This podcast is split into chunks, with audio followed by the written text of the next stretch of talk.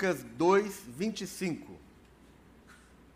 Havia em Jerusalém um homem chamado Simeão, que era justo e piedoso, e que esperava a consolação de Israel. E o Espírito Santo estava sobre ele. Fora-lhe revelado pelo Espírito Santo que ele não morreria antes de ver o Cristo do Senhor. Movido pelo Espírito, ele foi ao templo.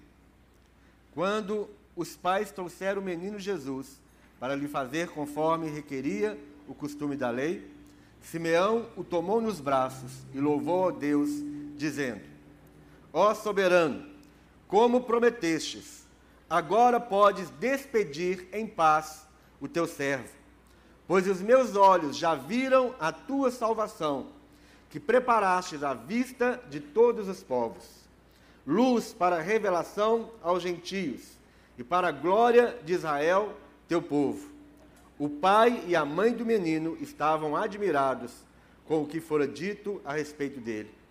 E Simeão os abençoou e disse a Maria, mãe de Jesus: Este menino está destinado a causar a queda e o soerguimento de muitos em Israel e a ser um sinal de contradição. Um homem chamado Simeão que a Bíblia coloca dois adjetivos. Um homem chamado Simeão, que era justo e piedoso. Duas características aqui de um homem exemplar, de um homem que tinha uma esperança no coração. Nós estamos falando nesses cultos aí para trás, falando sobre a volta de Jesus, sobre a, o arrebatamento da igreja. E nós estamos falando sobre uma grande característica daquele que espera pela vinda do Senhor, que é esperança. Nós nunca devemos perder a esperança naquilo que Deus prometeu para nós. E uma das grandes promessas foi a volta de Jesus. O próprio Jesus disse, quando ele estava indo, subindo aos céus, ele disse que ele voltaria. Os anjos anunciaram a volta de Jesus. Os apóstolos anunciaram a volta de Jesus. Então, é uma grande característica de todo homem crente em Jesus, é a esperança. Esse homem que era justo e piedoso, esperava, esperava a consolação de Israel. E o Espírito Santo estava sobre ele. Esse Simeão, homem justo, homem piedoso, tinha uma esperança no seu coração, uma esperança de consolação, a consolação de Israel. O fundo histórico nesse momento era de muita opressão em Israel. O Império Romano estava opressivamente dominando a terra de Israel. Não só Israel, mas quase toda, todo o mundo daquela época. Opressão severa, opressão hostil a dominação hostil realmente era um grande cativeiro.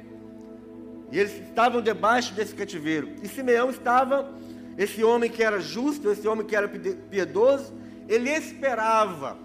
Ele, ele esperava não uma, uma riqueza, ele não esperava uma, uma boa vida, ele não esperava coisas naturais.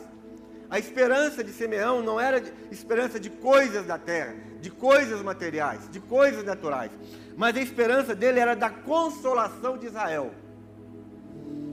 Essa consolação de Israel era, era o que ocupava o coração desse homem que a Bíblia chama de justo e piedoso. Consolação. Essa consolação é muito mais do que passar a mão na cabeça e, e dar um abraço, mas é uma, é uma verdade de libertação. Essa consolação não é simplesmente passar a mão na cabeça de alguém e dar um abraço, fazer um afago, mas é muito mais do que isso. Essa consolação no sentido de libertação de Israel. Esse homem justo e piedoso esperava a libertação da opressão e do cativeiro de uma nação. A nação que ele fazia parte. Ele tinha uma esperança no coração, a consolação, a libertação, a salvação de um povo. Isso ocupava a vida dele. Isso ocupou os pensamentos dele. Isso ocupou os, os sentimentos desse homem. E no verso 26 fala: fala, fora-lhe revelado pelo Espírito Santo. E antes disso fala, né, no verso 25 ainda, e o Espírito Santo estava sobre ele. O Espírito Santo está, está sobre a vida de todos aqueles que têm uma esperança. O Espírito Santo está sobre as nossas vidas quando nós queremos o bem do outro. Quando nós esperamos não simplesmente por nós. A minha esperança não deve ser somente por mim, pelas minhas coisas, pela minha família, mas sobretudo a minha esperança é a, é a esperança da consolação, da libertação e da salvação de um povo. E se nós moramos aqui, por exemplo, nós estamos na cidade de Belo Horizonte, Minas Gerais, Brasil, se nós estamos vivendo nesta terra, deve haver uma esperança da libertação de povo que aqui habita. E você faz parte desse povo. Você está inserido, querendo ou não, meu irmão. Ah, mas eu queria tanto ter nascido nos Estados Unidos. Ah, eu queria tanto ter nascido lá na China ou na Conchichina, seja lá onde for, meu irmão. Você, você nasceu aqui porque Deus quis. Porque Deus planejou. Não foi um erro de percurso, não foi um erro de tabela, nada disso. Você nasceu em Belo Horizonte ou, ou qualquer outra cidade, em Minas Gerais, no Brasil, porque Deus quis que você nascesse aqui. E essa esperança precisa estar no seu coração, da salvação daqueles que estão ao nosso redor. E, a, e aquele que espera, aquele que tem essa esperança, esperando a consolação, esperando a libertação, o Espírito Santo está sobre ele. O Espírito Santo está diariamente sobre nós, chocando o caos, chocando sobre a morte, chocando sobre a, a destruição das nossas vidas, da nossa terra, desta nação do Brasil. O Espírito Santo está chocando, ele está pairando sobre nós para que a vida seja produzida onde nós estivermos. Consolação é libertação, consolação é, é livramento, consolação é salvação, é restauração, é vida nova. O que Deus quer trazer para nós é exatamente isso: vida nova. E tudo aquilo que Deus tinha, entre aspas, perdido em relação à sua criatura, a Adão e Eva e todos os outros filhos que vieram depois, tudo aquilo que aparentemente Deus havia perdido, Deus já tinha colocado no seu plano uma forma de resgate, de restauração de tudo isso. Irmãos, todos aqueles que têm uma vida justa e piedosa estarão esperando a consolação do povo. Todos aqueles que vivem uma vida justa e piedosa vão esperar paciência a libertação daqueles que estão ao nosso redor. Nós que nos declaramos crentes em Jesus, nós não vivemos uma vida, uma vida, ah, o que será? O que será, será. O que será, será. O que tiver que acontecer, acontecerá. Não. Nós vivemos uma vida esperançosa. Nós vivemos uma vida de oração. Nós vivemos uma vida de clamor para que realmente Deus restaure tudo aquilo que está destruído nas nossas vidas. Ah, mas eu vivo num lugar muito ruim. Eu vivo num cortiço, eu vivo num, num lote onde tem dez casas. E ali, ali, aquela casa, eu fico oprimido no meio daqueles. Meu irmão, tenha uma esperança de consolação na sua vida. O Espírito Santo está sobre todos aqueles que esperam a consolação de Israel. Verso 26. Foram-lhe revelado pelo Espírito Santo que ele não morreria antes de ver o Cristo do Senhor. Olha que grande revelação que este homem recebeu. Aqui não fala que foi revelado pelo Espírito Santo que ele não morreria antes de ser rico que ele não morreria antes de ganhar muito dinheiro, que ele não morreria antes de fazer aquela viagem dos sonhos lá para Dubai. Não foi revelado a ele isto, foi revelado que ele não morreria antes de ver o Cristo do Senhor, o Messias, o ungido, o libertador, aquele que traria a salvação. Essa é a maior revelação que todos nós precisamos ter, meu irmão. Nós não morreremos até que tenhamos um encontro com o nosso Salvador. Nós não morreremos até que a nossa vida seja impactada pela salvação, pela libertação que Deus tem para cada um de nós. A Bíblia não fala sobre outras coisas. A Bíblia tem um tema. De Gênesis a Apocalipse, a Bíblia tem um tema. E o tema da Bíblia é a redenção da raça humana. A redenção e a restauração do perdido. Esse homem não morreria. E recebeu a revelação. Foi uma revelação do Espírito Santo. Um sonho de barriga cheia. Não foi um sonho das atividades da alma, dos desejos da alma, sonhos naturais, sonhos da cabeça esquisita do ser humano, não. Foi revelado pelo Espírito Santo que ele não morreria, ele não passaria por essa terra sem ver o Cristo de Deus. Qual que é a revelação que você espera na sua vida? Você está esperando uma revelação com quem você vai casar? esperando revelações e profetadas de pessoas que não estão nas igrejas. Cuidado com os profetas que estão desigrejados, que estão perambulando por aí, profetizando visões e palavras falsas. Tenha cuidado com aqueles que não estão plantados e arraigados em igrejas, que andam por aí, revelando, profetizando, dando profetadas. Não, a revelação do Espírito Santo vem no seu coração quando você é uma pessoa justa e piedosa. Não seja enganado com profetadas de pessoas que não têm compromisso com Deus e não estão plantadas nas igrejas. Cuidado com isso. Cuidado com isso. Isso não é de Deus, te falo, isso é dos demônios. São espíritos enganadores que andam por aí tentando alcançar outras pessoas também que não estão arraigadas no corpo. Lê Judas, lê, o livro, lê a carta lá de Judas, para você entender o que eu estou dizendo.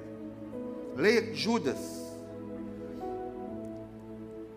Fora-lhe revelado pelo Espírito Santo que ele não morreria antes de ver o Cristo do Senhor. É a revelação que todo homem precisa. A vida do homem somente se realiza verdadeiramente quando ele encontra o autor da salvação. A sua vida não é realizada quando você alcançou aquele diploma tão sonhado, aquele emprego tão sonhado. Você passou naquele concurso que você estudou muitos anos. A sua vida não se realiza quando isso acontece.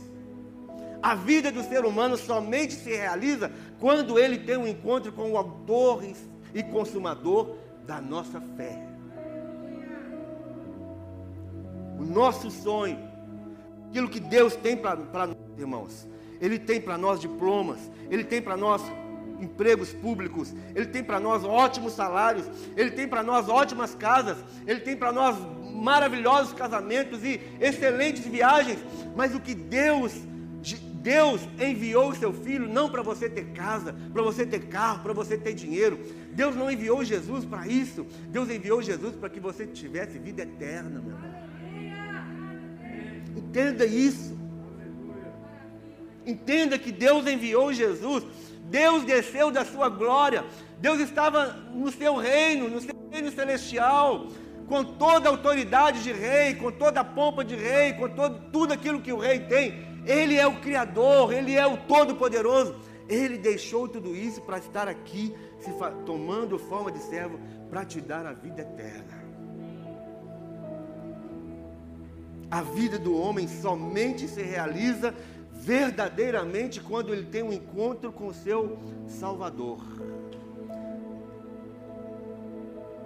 Foi isso que estava, isso que estava no coração de Simeão. Essa revelação que ele teve é que ele não passaria por essa terra, ele não morreria antes de ver o Cristo, o ungido, o Messias, o Salvador, o libertador, aquele que cura, aquele que traz todos os benefícios para o homem, mas acima de todo o benefício que o homem pode ter, o maior benefício de todos é a salvação eterna, meu irmão. Quanta destruição, quanta desgraça os crentes estão sofrendo hoje, Porque tudo que eles ocupam a mente deles, toda a busca deles, parece que a maioria se esqueceu de que a vida é uma vida espiritual, uma vida eterna. Que nós estamos vivendo aqui simplesmente de passagem. Parece que muitos se esqueceram disso. E eles, se, se, eles estão se entremetendo em muitos males. Eles estão sofrendo muitos males, assim como Paulo disse a Timóteo, pelo amor ao dinheiro, pelo amor à fama, pelo amor ao poder, pelo amor a uma noitada, pelo amor ao, ao prazer de alguns segundos, o prazer carnal, o prazer erótico. Quantos estão perdendo a consciência cristã, perdendo a visão do Messias, do Cristo, o Cristo de Deus? Quantos não estão sendo movidos pela, pela força, pelo poder de, de ter dentro dele um desejo por, pelo encontro com o Cristo, o Pai da eternidade? Ele é o Pai da eternidade, meu irmão. Pai da eternidade. Se Ele é o Pai da eternidade, nós somos os filhos da eternidade. Isso significa o quê? A nossa vida não consiste nas coisas naturais. Tudo isso é passageiro, meu irmão. Meu sapato está rasgando. Está rasgando já. Está rasgando aqui, ó. Está com, tá com a boca de sapo aqui. Meu irmão, é passageiro. Vai, vai, vai rasgar de uma vez por todas, qualquer hora. Daqui a pouco o dedão sai do lado. Meu irmão, não estou nem aí para isso. Nós temos uma vida eterna. Nós não vamos levar nada para o nosso caixão no dia da nossa morte. Tudo isso que vai passar, meu irmão. O morto não fala, o morto não sente, o morto não briga. Ele não discute, ele não, tem, ele não tem desejo carnal. Vai chegar uma hora que nós vamos chegar na beira do caixão de alguém, nós vamos ficar olhando para ele. E aí? De que valeu sua soberba? De que valeu sua carnalidade? De que valeu seus diplomas? De que valeu suas medalhas? E aí? Ou alguém vai olhar para nós dentro do caixão e vai falar a mesma coisa. E aí? De que adiantou tudo isso? Nós temos um Pai da eternidade. Nós somos filhos da eternidade. Por que se meter com tanta carnalidade, sendo que nós somos seres eternos e nós vamos continuar a nossa vida na eternidade com Deus ou longe de Deus.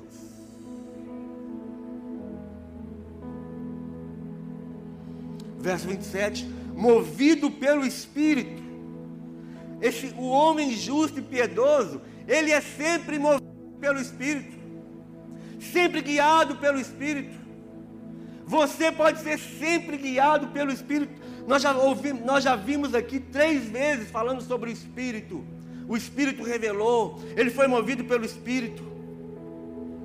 O Espírito estava sobre ele. O crente justo e piedoso, ele sempre vai ser cheio do Espírito Santo, sempre conduzido pelo Espírito Santo, sempre vai ter o, testificar do Espírito Santo dentro dele. Aquele que é guiado pelo Espírito de Deus, ele é filho de Deus. Todos os que são guiados pelo Espírito de Deus são filhos de Deus. Será que o contrário é verdade também? Todos aqueles que não são guiados pelo Espírito de Deus não são filhos de Deus. Movido pelo Espírito, ele foi ao templo. O Espírito Santo sempre vai te levar para o templo. O Espírito Santo não vai te levar para as noitadas, não vai te levar para as boates, não vai te levar para as confusões. O Espírito de Deus sempre vai te levar para o templo, onde existe a união dos santos. Movido pelo Espírito, ele foi ao templo. Sabe por que, que ele foi ao templo? Porque Jesus também estava no templo. Jesus foi levado seus, pelos seus pais para o templo. E esses endemoniados que estão por aí falando, não precisa de igreja, não precisa de templo, não precisa de reunião. Eu sou igreja no meu quarto, eu sou igreja, eu sou igreja. Mentira, isso é diabólico, é do inferno. Ele foi movido pelo Espírito e foi ao templo, porque Jesus estava no templo com seus pais. O Espírito Santo nunca vai te guiar para ir para outro lugar que não seja onde estiver a presença de Deus. Nunca vai te levar, nunca, nunca.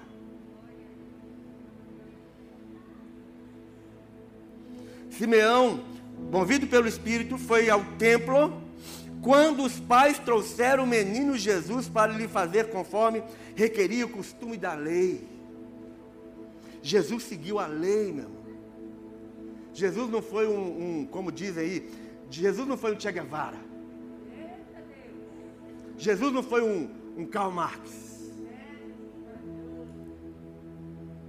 Jesus fazia a vontade do Pai. Jesus, se tivesse que seguir a lei, Jesus seguia a lei. E ele seguiu a lei, e seus pais seguiram a lei. Quando chegaram para ele, Jesus, é lícito, é lícito é, é, dar, dar, pagar tributo a César? Sim. Dai a César o que é de César, dai a Deus o que é de Deus. Vocês terem prova disso? Pega o peixe, abre a boca dele, lá tem uma moeda, dá para César. Jesus ele não era um, um, um, um anarquista, um rebelde. Jesus ele seguia os mandamentos. Eles levaram o menino Jesus para fazer conforme o costume da lei, conforme aquilo que estava escrito. Simeão o tomou nos braços e louvou a Deus, dizendo: Ó oh, soberano, como prometestes agora, podes despedir em paz o teu servo. Tudo o que ele queria na vida, o projeto de vida desse homem. Ele, ele falou assim: muitas vezes a gente fala assim, tudo que eu quero é me aposentar. Tudo que eu quero é ganhar mais um real. Tudo que eu quero é mais um carro. Tudo que eu quero é mais um diploma na minha parede. Não, esse homem, ele simplesmente falou: Senhor, pode me despedir pode me despedir. Para mim basta.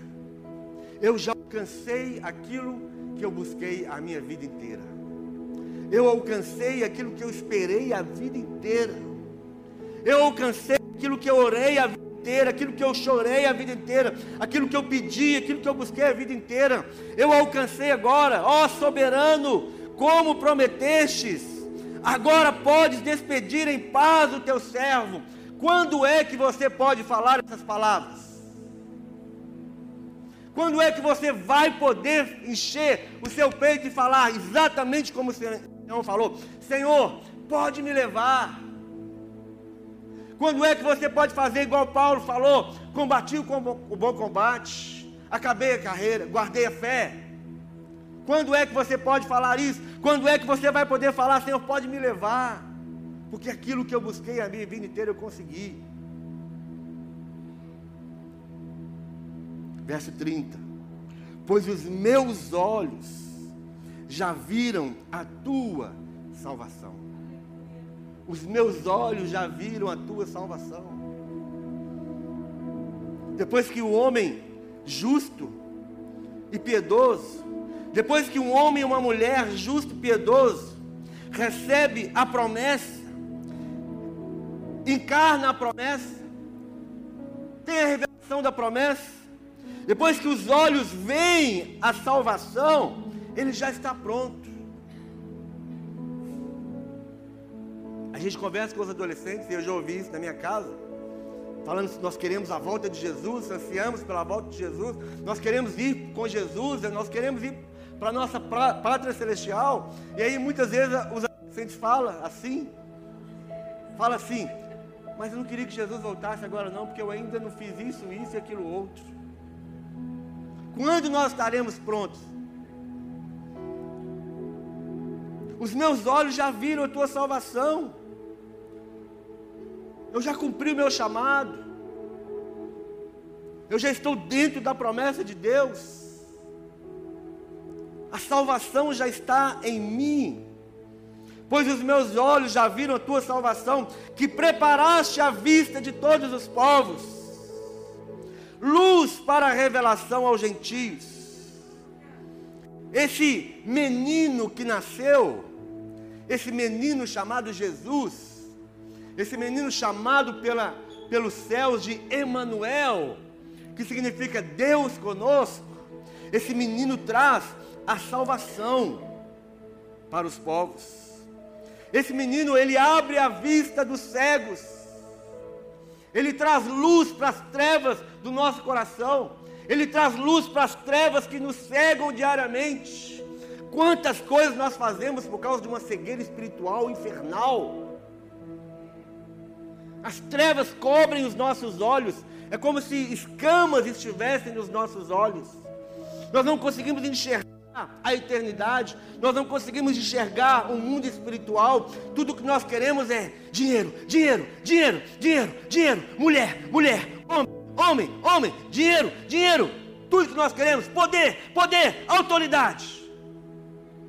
Estamos cegos, não conseguimos enxergar o mundo espiritual, não conseguimos enxergar a salvação do homem. os meus olhos viram. Ele viu uma criancinha. Olha a fé desse homem. O que, que ele viu? Ele viu um bebezinho. Um bebezinho de sete dias. Porque com sete dias, sete dias já ia para o templo. Com sete dias já ia para o templo. Hoje, depois de um ano, a, a mulher ganha neném, depois de um ano chega aqui o neném falando assim para nós. A paz do Senhor, pastor. Aí você fala, você vem se apresentar para mim ou eu vou te apresentar para a igreja? Com sete anos os meninos chegam aqui para ser apresentado. Com sete dias Jesus foi levado ao templo para ser apresentado. Me perdoem aí os, os pediatras. Que às vezes aconselham isso, oh, não pode ir na igreja não, pode ir na igreja não. O menino vai pegar isso, o menino vai pegar aquilo.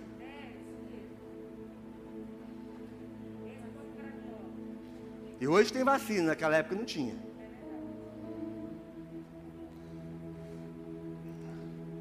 Os meus olhos já viram a tua salvação que preparaste à vista de todos os povos.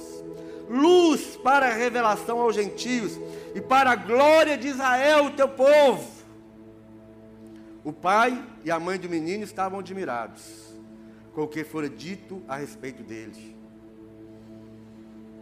E Simeão os abençoou e disse a Maria, mãe de Jesus: Olha o que o Simeão falou ainda para Maria, mãe de Jesus. Este menino está destinado a causar a queda e o soerguimento de muitos em Israel. E ele será um sinal de contradição. Ele será o motivo de queda de muitos, ele será o motivo de soerguimento, de salvação de muitos, ele será um sinal de contradição. Jesus, ele sempre foi um sinal de contradição.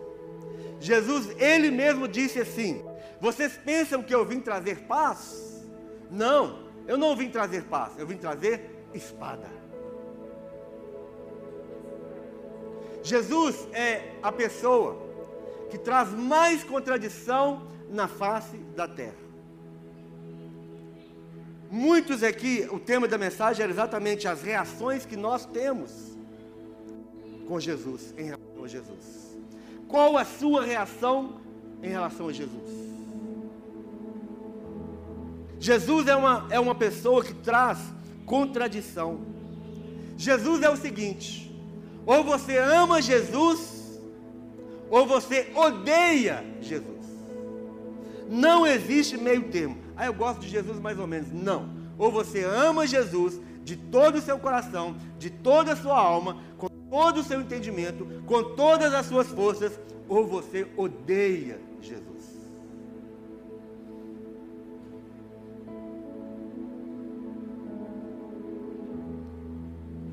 Ele será ele, ele tem um destino. o destino é causar a queda. O destino é causar a queda de muitos. Como é que Jesus vai causar a queda de muitos? É quando ele se apresenta a uma pessoa e essa pessoa fecha o coração. Quando ele se apresenta a alguém e esse alguém começa a fazer conta se vale a pena mesmo seguir esse Jesus ou não. É quando esse alguém começa a falar assim: mas deixa eu sepultar o meu pai, mas deixa eu visitar o meu terreno, mas deixa eu casar primeiro, mas deixa eu fazer aquilo ou aquilo outro. Quando a pessoa tem um encontro com Jesus e ela faz isso, ela coloca na balança para ver se vale a pena ou não, essa pessoa, ela entra na queda. Ela entra na desgraça. Quando Jesus ele, ele está de frente conosco, duas coisas fatalmente vão acontecer. Seu coração pode ser totalmente quebrantado e você vai se render aos pés de Jesus, ou você vai endurecer seu coração completamente e você vai ser a pior pessoa da face da terra. Eu fiz um gabinete nessa sexta-feira à noite. E o que eu, eu achei que já tinha ouvido tudo na minha vida. Com mais de com 30 anos de ministério, com 55 anos de idade, eu achei que eu já tinha ouvido as piores barbaridades e perversidades do coração do homem. Mas eu descobri que ainda não. O que eu ouvi na sexta-feira à noite é de dar nojo onde um crente, crente, onde um crente que se diz crente em Jesus pode chegar. As perversidades que o homem que ainda não decidiu por Jesus, que fica no, em, em cima do muro, que fica fazendo conta se vai valer a pena ou não, que fica contando as moedas, que fica contando as coisas, Onde esse homem ou essa mulher pode chegar quando ele vê Jesus e não se rende aos pés de Jesus verdadeiramente? É, é impressionante. É impressionante. A, a, a bestialidade que o ser humano pode se tornar quando ele rejeita Jesus. Quando ele não sai de cima do muro e não se entrega a Jesus verdadeiramente. O homem se torna uma besta, um animal é um animal.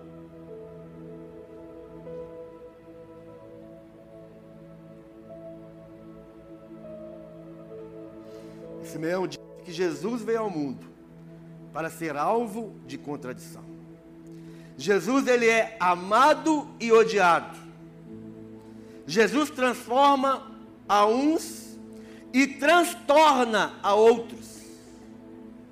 Ele é a pedra de escape para uns e a pedra que esmaga outros. Pedra de tropeço para outros.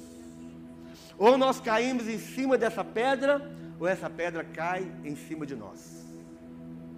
É o que está escrito. Esse é o Jesus que nós celebramos no dia 25 de dezembro. Esse é o Natal de Jesus. Esse é o Filho de Deus.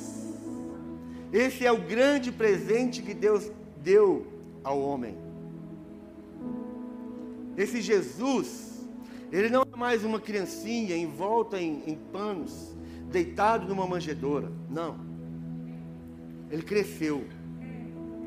E ele cresceu e a manifestação do poder de Deus estava na vida dele. Ele curou os cegos, levantou paralíticos, abriu o ouvido dos surdos, ele ressuscitou mortos, ele multiplicou, multiplicou pães e peixes, e ele morreu numa cruz, mas ele ressuscitou ao terceiro dia. E ele falou: Eu voltarei para vos buscar.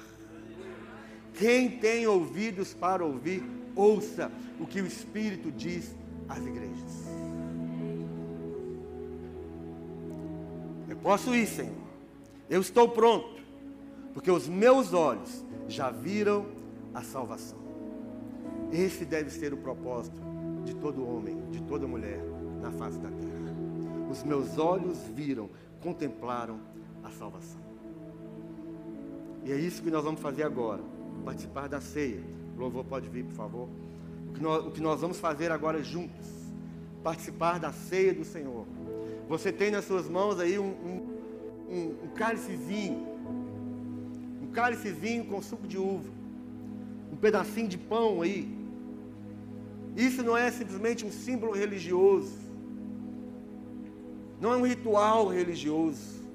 Isso é algo que nos faz lembrar uma grande realidade. A realidade que transformou o mundo. O mundo é assim: antes de Cristo e depois de Cristo. O mundo, a história da humanidade está dividida entre antes de Cristo e depois de Cristo. A sua história sempre vai ser assim: antes de Cristo e depois de Cristo.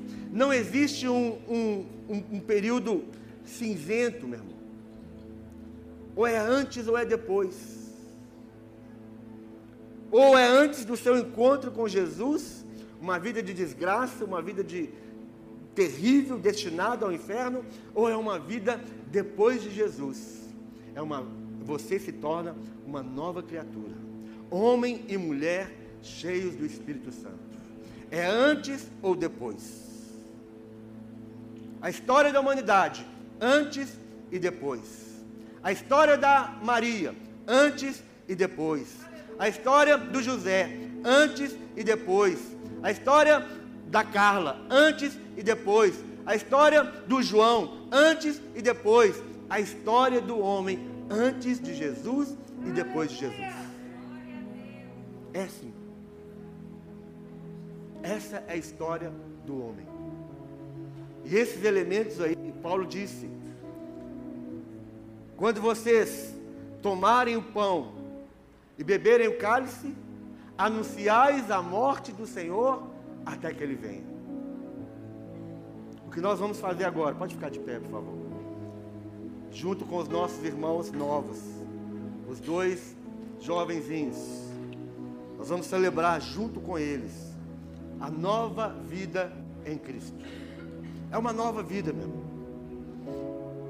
Você ouviu o que eu falei? É uma nova vida em Cristo Jesus.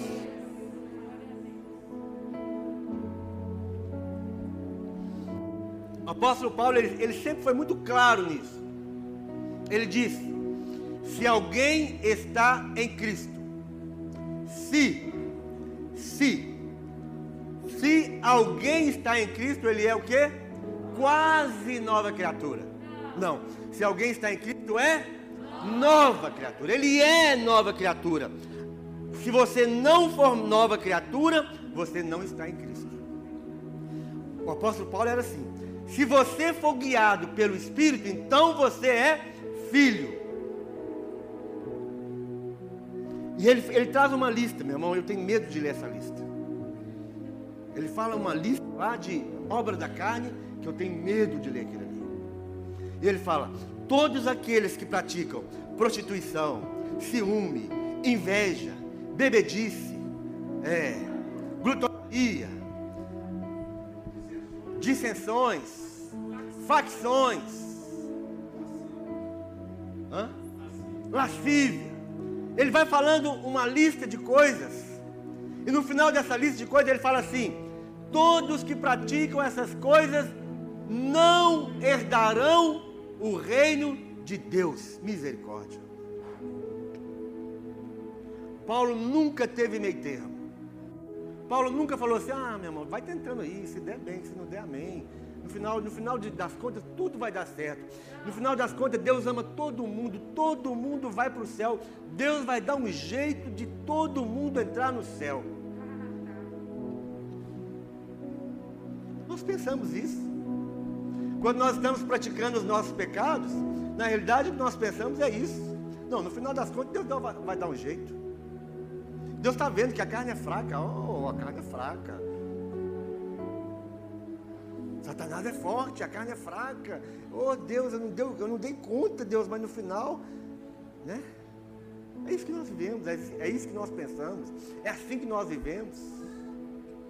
Mas nós temos aqui agora um pedaço de pão que simboliza o corpo de Jesus.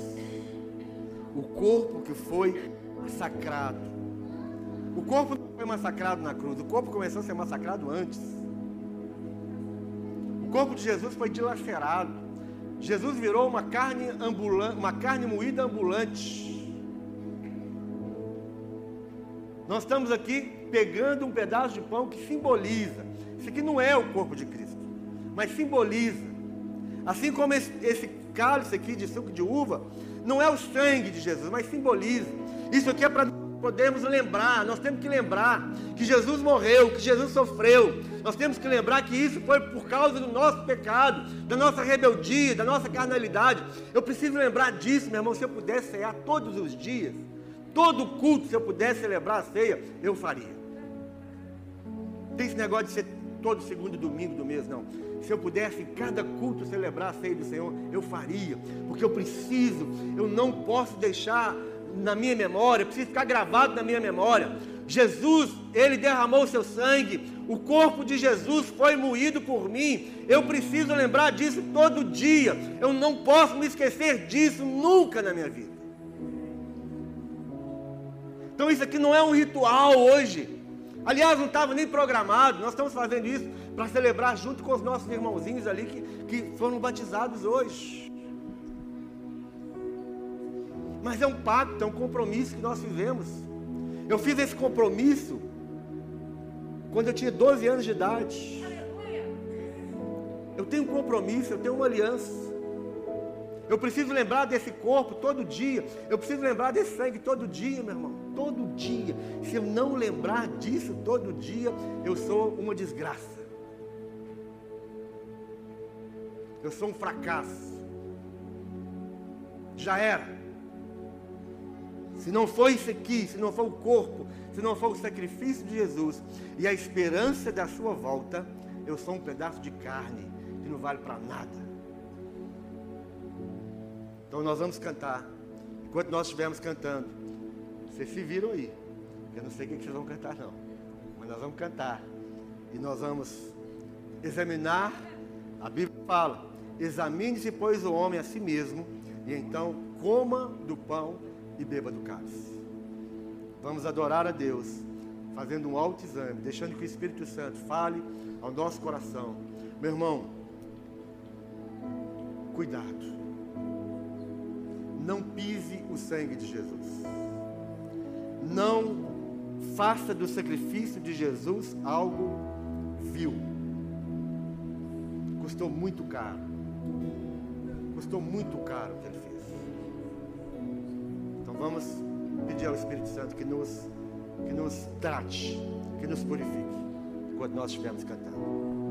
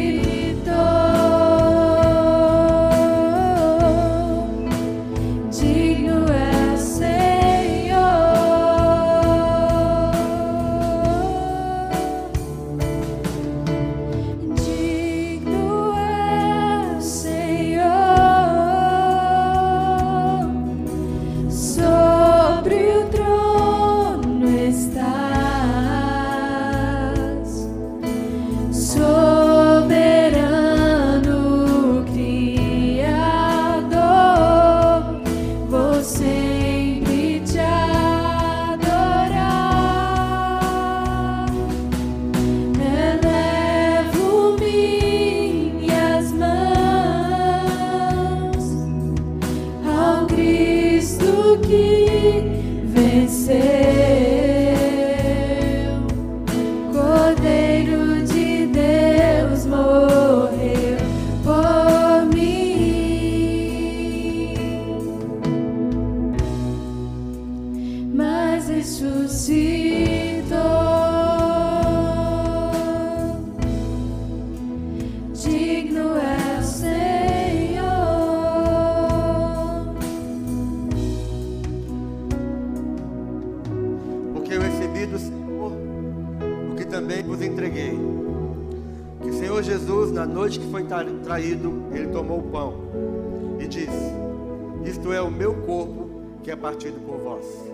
Fazei isto em memória de mim. Semelhantemente, depois de ter comido o pão, tomou também o cálice, dizendo: Este cálice é a nova aliança do meu sangue.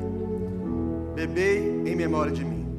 Porque todas as vezes que comerdes o pão e beberdes o cálice, anunciais a morte do Senhor até que ele venha.